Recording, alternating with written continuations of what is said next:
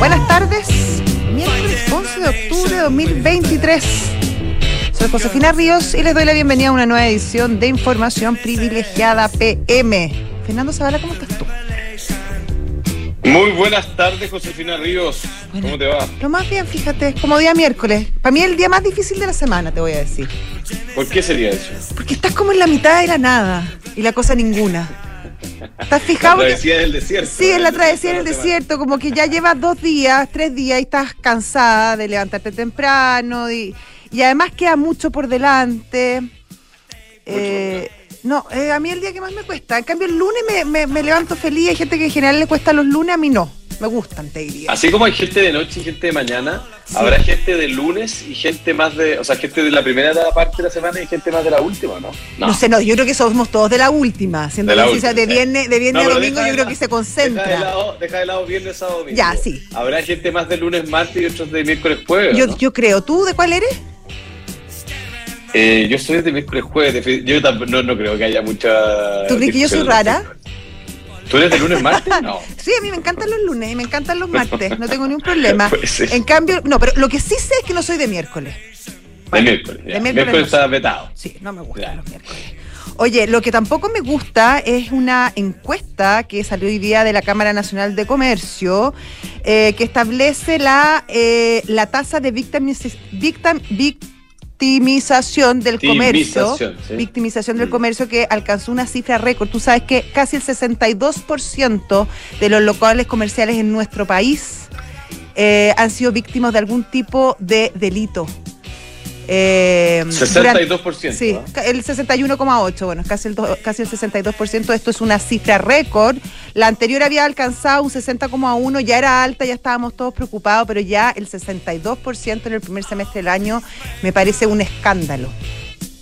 Lo encuentro escandaloso, lo encuentro penoso eh, y me, me llama la atención que nuestras autoridades no tengan más presente dentro de sus prioridades este tema, porque eh, que dos tercios de los locales comerciales de este país hayan sido víctimas de algún tipo de delito nos habla de un país que tiene algo alguna algo enfermo, ¿no? Eh, sea, alguna ¿Quién va a algún problema medio estructural. Claro, ¿quién ¿no? va a querer abrir un local comercial? ¿Quién va a querer emprender, poner una tienda, poner un kiosco, eh, una estación de servicio? Si tiene esa altísima proba- probabilidad de, de- de verse afectado, de verse victimizado, yo encuentro que, que la condición número uno para, para que un país crezca, para que la gente tenga entusiasmo, tenga ánimo a emprender, eh, es que se garanticen las condiciones de seguridad básica, cuestión que no está pasando. Lamentablemente. Totalmente de acuerdo. No solo en Oye, y no Santiago, en, la- en regiones también. Claro. De, de hecho, la quinta Eso región es la peor de todas, Valparaíso y Viña. Es que creo que Valparaíso hace rato que tiene un problema estructural. ¿ah? Eh, eh, me, me cuesta no personalizarlo en la figura de, de su alcalde. Eh, creo que eh, había, había una cierta intencionalidad eh, de parte de la administración, Mm. y, pero lo que ha resultado ha sido bien desastroso. Y mm, en, en, eh, voces de gente que yo, que yo, yo no estaba en Valparaíso hace rato, la Yo última fui fue el verano, unos meses. pero en los cerros. Eh, pero básicamente todas las personas que con las cuales he conversado que viven allá o han visitado el puerto sí, es bien dramático. eh, es bien penoso la Sí. situación de Valparaíso. Oye, ¿no? ahí, eh, Fernando, la tasa de, victimiz- de victimización en, en Valparaíso y Viña del Mar llega al 70%. Claro, hay gente que te dice es como una tierra de donde no hay ley. Bueno, tú sabes que yo fui, yo estuve en el verano y estuve en la parte de los cerros que dentro de es bastante más tranquilo y bastante más seguro. Pero sí, Valparaíso antes se caracterizaba por ser una ciudad bastante bohemia, con un montón de vida nocturna, que era bien entretenido. Hoy eso ya no pasa, incluso en los lugares más seguros, porque toda la gente que atiende en restaurantes, en bares, Claro, en discotecas, imagínate. no pueden irse a su casa después de cierta hora. Por lo tanto, eh, eso también ha afectado a toda la oferta em, turística eh, y, y de discotecas y de bares y de restaurantes, que era súper amplia en esa zona y ya ni siquiera eso, porque obviamente eh, los dueños de estos locales también tienen que cuidar la seguridad de aquellos que trabajan con ellos. Sí, yo, el señor Char, eh, alcalde de Valparaíso, cuando asumió, habló de crear una ciudad de, de igualdad, eh, de dignidad, e igualdad, yo la verdad no, no entiendo qué ciudad es digna o, o igualitaria donde no se puede trabajar, donde no hay empleo, donde no se puede desarrollar una actividad comercial. Creo que eh, da para da pa reflexionar. ¿no?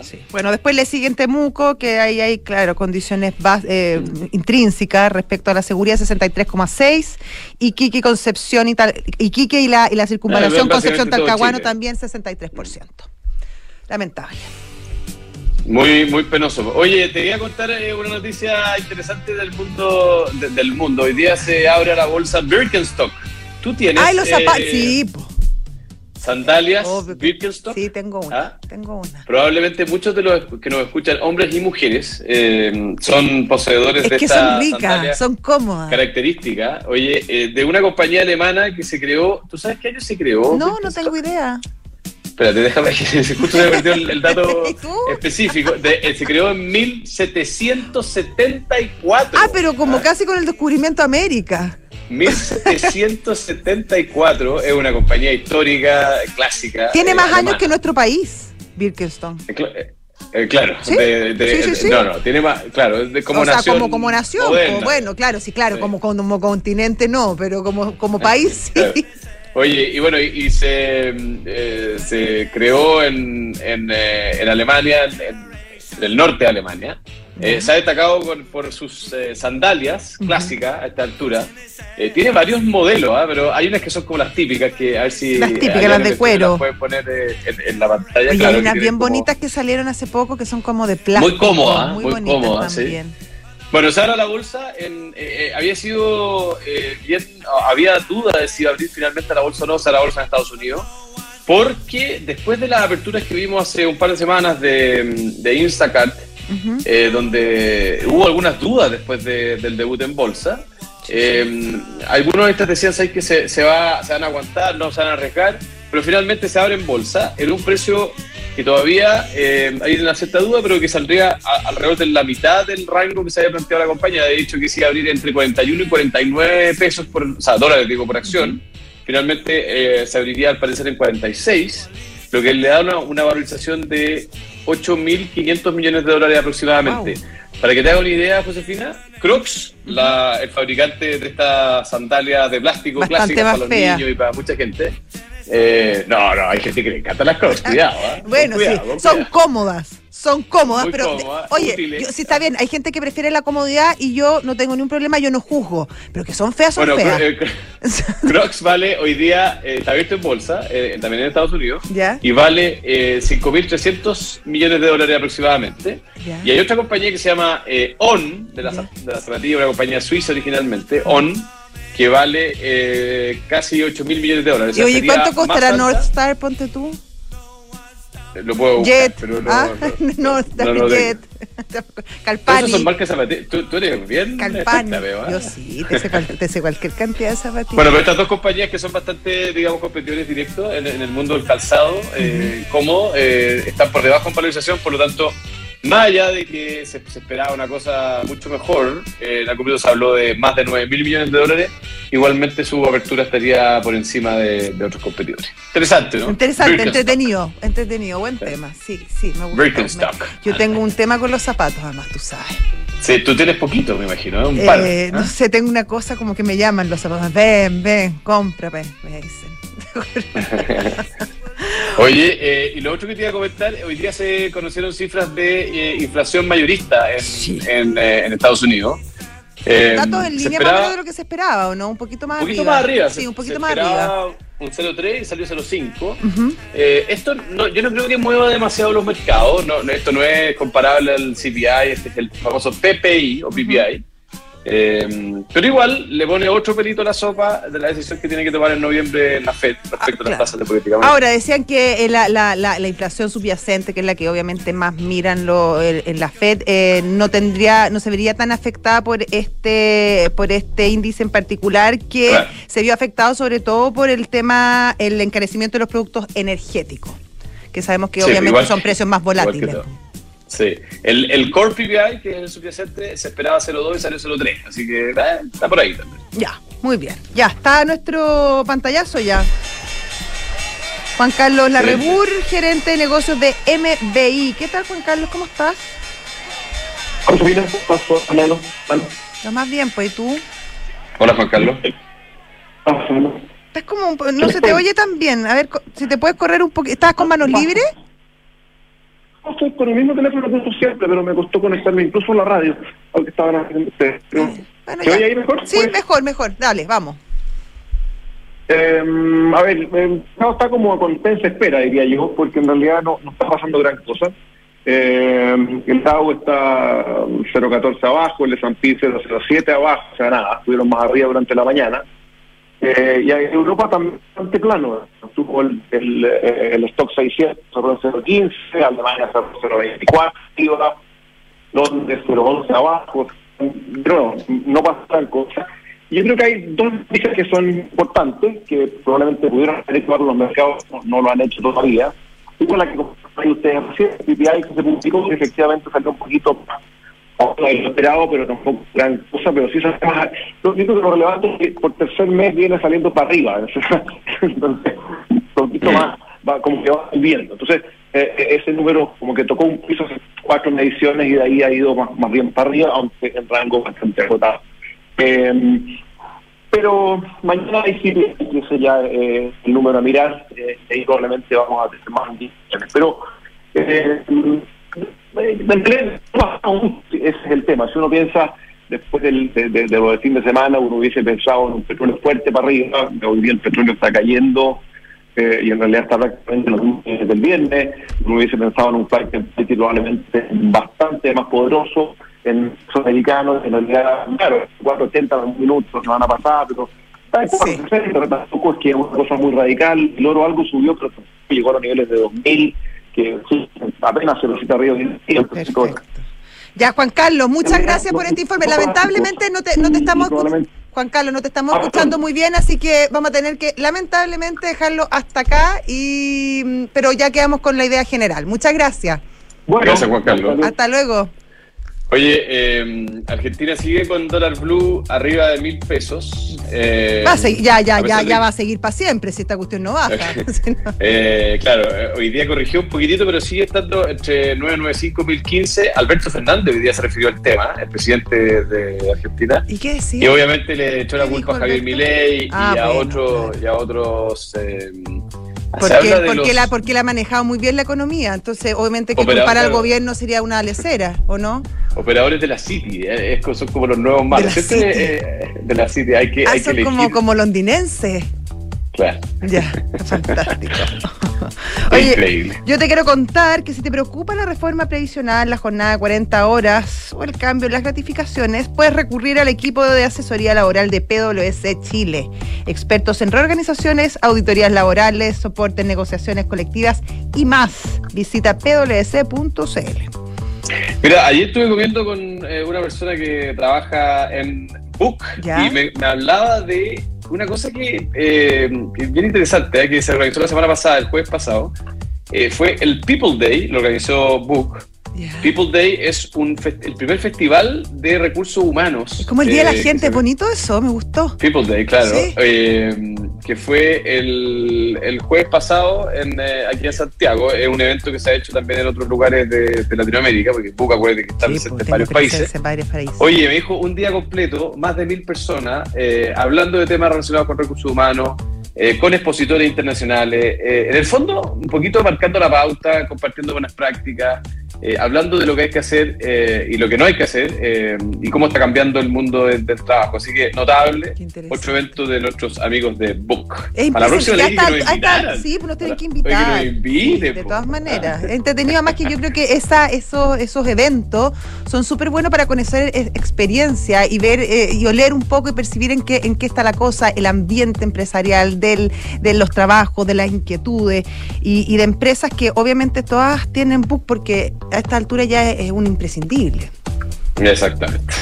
Y si estás buscando invertir en una propiedad, haz los ojos cerrados con Almagro, departamentos con excelentes terminaciones, alta demanda de arrendatarios y 45 años de trayectoria que lo respaldan. Encuentra todos los proyectos de inversión en almagro.cl slash inversionista.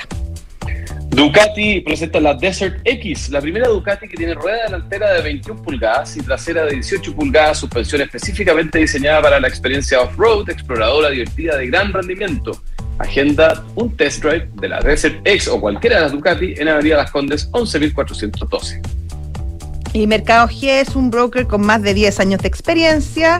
Eh, que además te permite operar de manera muy fácil con ellos. Tú te metes a la aplicación, ves los distintos gráficos, ves cuánto sube, cuánto baja el dólar en este caso, que, que está muy, muy, muy itinerante, diría Ve- yo. veleidoso. Veleidoso, itinerante, ¿ah? líquido, Volátil. ¿ah? volátil, exactamente.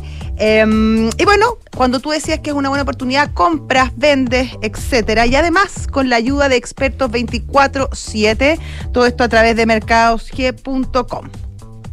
Econo Rent y CMR se unen para entregarte la mejor experiencia. Todos tus arriendos pagando con CMR o débito Falabella tienen un 10%, un 10 de descuento. Acumula CMR puntos y además tus Econo puntos pueden ser canjeados también por CMR puntos. Sin duda, una gran alianza de Econo Rent.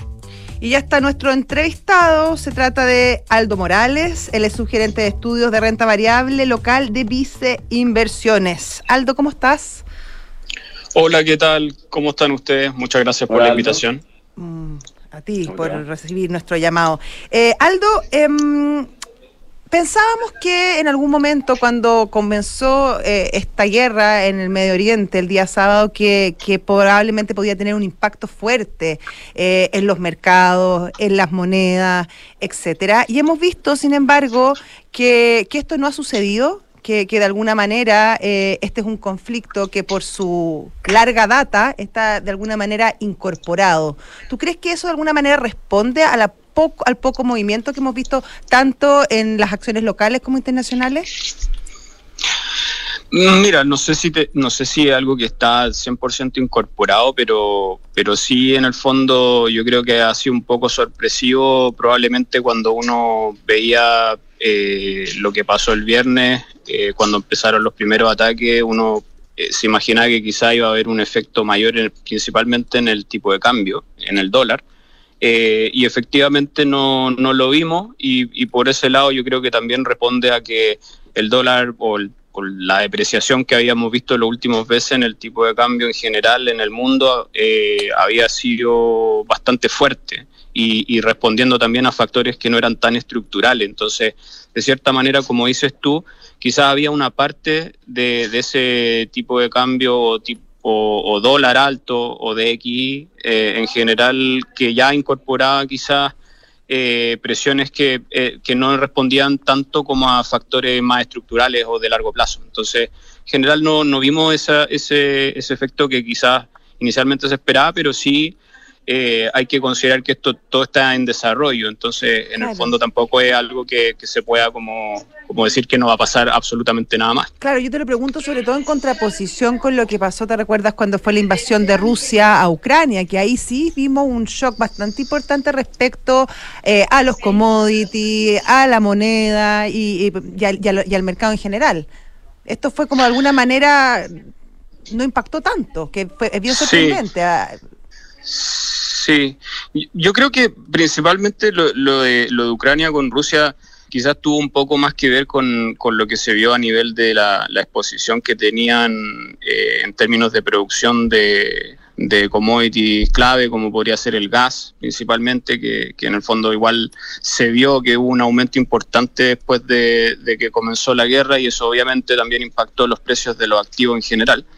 Pero ahora, claro, no es algo que, en el fondo uno pueda decir que, va a haber un commodity en particular, sino que en general uno entiende que los riesgos geopolíticos siempre conllevan eh, un refugio en términos de, que los inversionistas buscan quizás monedas más duras como el dólar o activos de refugio como, como podría ser también el dólar. Entonces, en general, claro, no ha pasado, pero yo creo, como te decía al principio, que eh, probablemente tiene que ver eh, con que algo ya estaba internalizado en general en, el alza que tuvo el dólar a nivel global durante los últimos meses. Oye, y respecto de la, de la, del panorama de las acciones locales, eh, tuvimos una jornada, eh, yo diría, sorprendentemente positiva ayer, eh, con una subida de IPSA, no sé, llegó a subir más de 2%, y acciones, eh, digamos, bien notables de nuestro mercado, como Sokimit, subieron, subieron creo que 3 o 4%. ¿Qué, ¿Cómo se explica eso y, y, cómo es la perspectiva de ustedes en, Vice para, para las próximas semanas? ¿ah? ¿Qué debería esperar uno del movimiento de los activos? Sí, es, es, una súper buena pregunta porque también pasa un poco lo mismo, que uno debiera haber pensado que quizás después de, la, de los acontecimientos del fin de semana probablemente tuviéramos correcciones en, en las bolsas y en general, pero probablemente también pasa un poco lo mismo que pasa con el dólar, que en general llevábamos dos meses de correcciones muy fuertes en casi todos los mercados accionarios a nivel global y sobre todo en dólares. Eh, y el IPSA lleva una caída de más de 10% eh, durante los últimos dos meses. Entonces, en general, probablemente ya había también eh, las valorizaciones internalizadas en un escenario quizá un poco más eh, conservador. En términos de múltiplos ya estaba, la, por ejemplo, múltiplos de valorización como la ratio precio-utilidad ya estaban acercándose casi a una desviación estándar bajo la media. Y en general eso ya era como un nivel un poco de soporte. Entonces, probablemente esa, esas correcciones que vimos ya generaron que, que, gran parte del mercado considerara que estos precios eran más para, para volver a acumular un poco acciones chilenas eh, y de activos en general de mercado emergente, más que como salir a panicarse adicionalmente eh, por estos eventos, porque en realidad eh, en el caso de, Israel, eh, Chile, la verdad, y, la, y, las compañías chilenas no tienen una exposición tan directa como si pasara, por ejemplo, algo en China o si pasara algo quizás en otros países donde hay una exposición un poco más, más directa. Pero, pero y en general, pensando en perspectiva, nosotros seguimos en general positivo en la, en la bolsa chilena en términos de valorización. Eh, si bien eh, la recuperación macroeconómica que uno esperaba hace un par de meses atrás en, en, términos del consumo quizás se ha ido postergando más hacia el año 2024, seguimos viendo que en el fondo las cifras eh, de actividad eh, del comercio y de la construcción en general siguen bastante deprimidas. Sí. Eh, los indicadores de confianza también y por lo tanto mm. todo lo que tiene que ver con quizás con, con, un poco más de indicadores líderes no sigue bien, pero por el lado de valorizaciones todavía Chile sigue transando con un descuento de más de 30% respecto a los promedios históricos y nos parece que en general hay varios sectores grandes de la economía que siguen baratos y en ese sentido eh, nosotros consideramos que, que, es un momento propicio como para, para acumular acciones chilenas y aumentar ¿En qué sectores, por ejemplo, Aldo? ¿En qué industria? En, general, no, en general nosotros estamos eh, principalmente posicionados en, en sectores, por ejemplo, como el sector eléctrico, que donde creemos que, sobre todo después de las correcciones que vimos los últimos meses, que fueron más ligadas a temas de, de mercado, deberíamos ver una, una, una, mejora importante en los resultados del sector eh, de aquí a los próximos dos trimestres. Tanto el tercero como el cuarto deberían ser relativamente positivos, principalmente por lo que ha pasado en términos de mejora en hidrología, caída en costos marginales, eh, disminución y normalización también de costos de combustible. Eh, en general, todas esas tendencias deberían reflejarse hacia, hacia el segundo semestre y un sector importante en realidad dentro de la bolsa. Otros sectores también que, que tienen buenas perspectivas, quizás son la, la industria de supermercados, que también sigue mostrando buenos resultados, buenas dinámicas, tanto SMU como Sencosud, y una industria relativamente defensiva que no tiene tanta exposición al ciclo económico como, por ejemplo, quizás otros retailers que tienen como una exposición más discrecional, al ciclo más discrecional, que quizás podría ser una tesis de inversión más de cara al 2024. Eh, y en general, quizás una de las cosas que hemos modificado un poco en el corto plazo, nosotros estamos un poco más positivos en los centros comerciales hace un par de meses atrás, pero con el alza que hemos visto en las tasas de interés de largo plazo y, en contra de lo que quizás todo el mercado esperaba o gran parte del mercado esperaba, en general eso le pone una presión adicional a los activos inmobiliarios. Entonces, en el corto plazo yo creo que hemos ido bajándonos un poco eh, en, las recomendaciones hacia clientes, eh, hacia sectores, por ejemplo, como, los centros comerciales.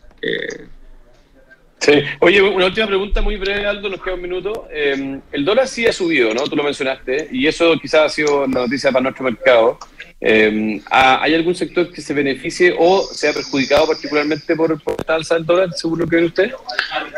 Sí, a nivel, a nivel general, eh, las empresas exportadoras como las viñas, los salmones, eh, en general tienen un, un, se ven beneficiadas con un tipo de cambio eh, más depreciado porque venden en dólares y tienen costos principalmente en pesos. Entonces, en general, eh, empresas como Conchitoro, el sector salmonero, toda la industria exportadora en general se ve beneficiada, la industria agrícola también.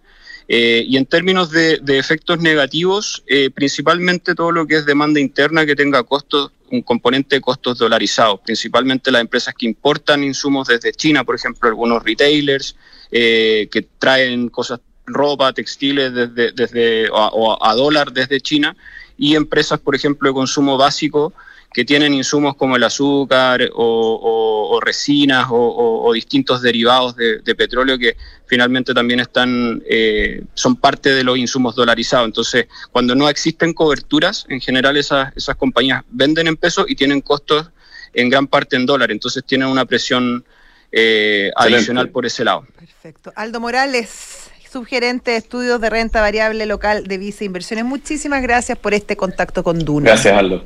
Gracias a ustedes, que tengan buena tarde.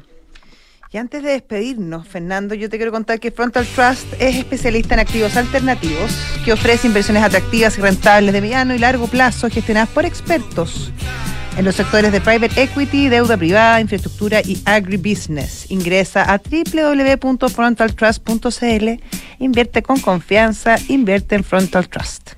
No te pierdas los fondos mutuos de Santander en dólares. Hay uno para cada perfil de inversionista. Hay uno para ti, seguro. Invierte con ellos desde 10 dólares a 9.200 pesos aproximadamente. Conoce más en santander.cl.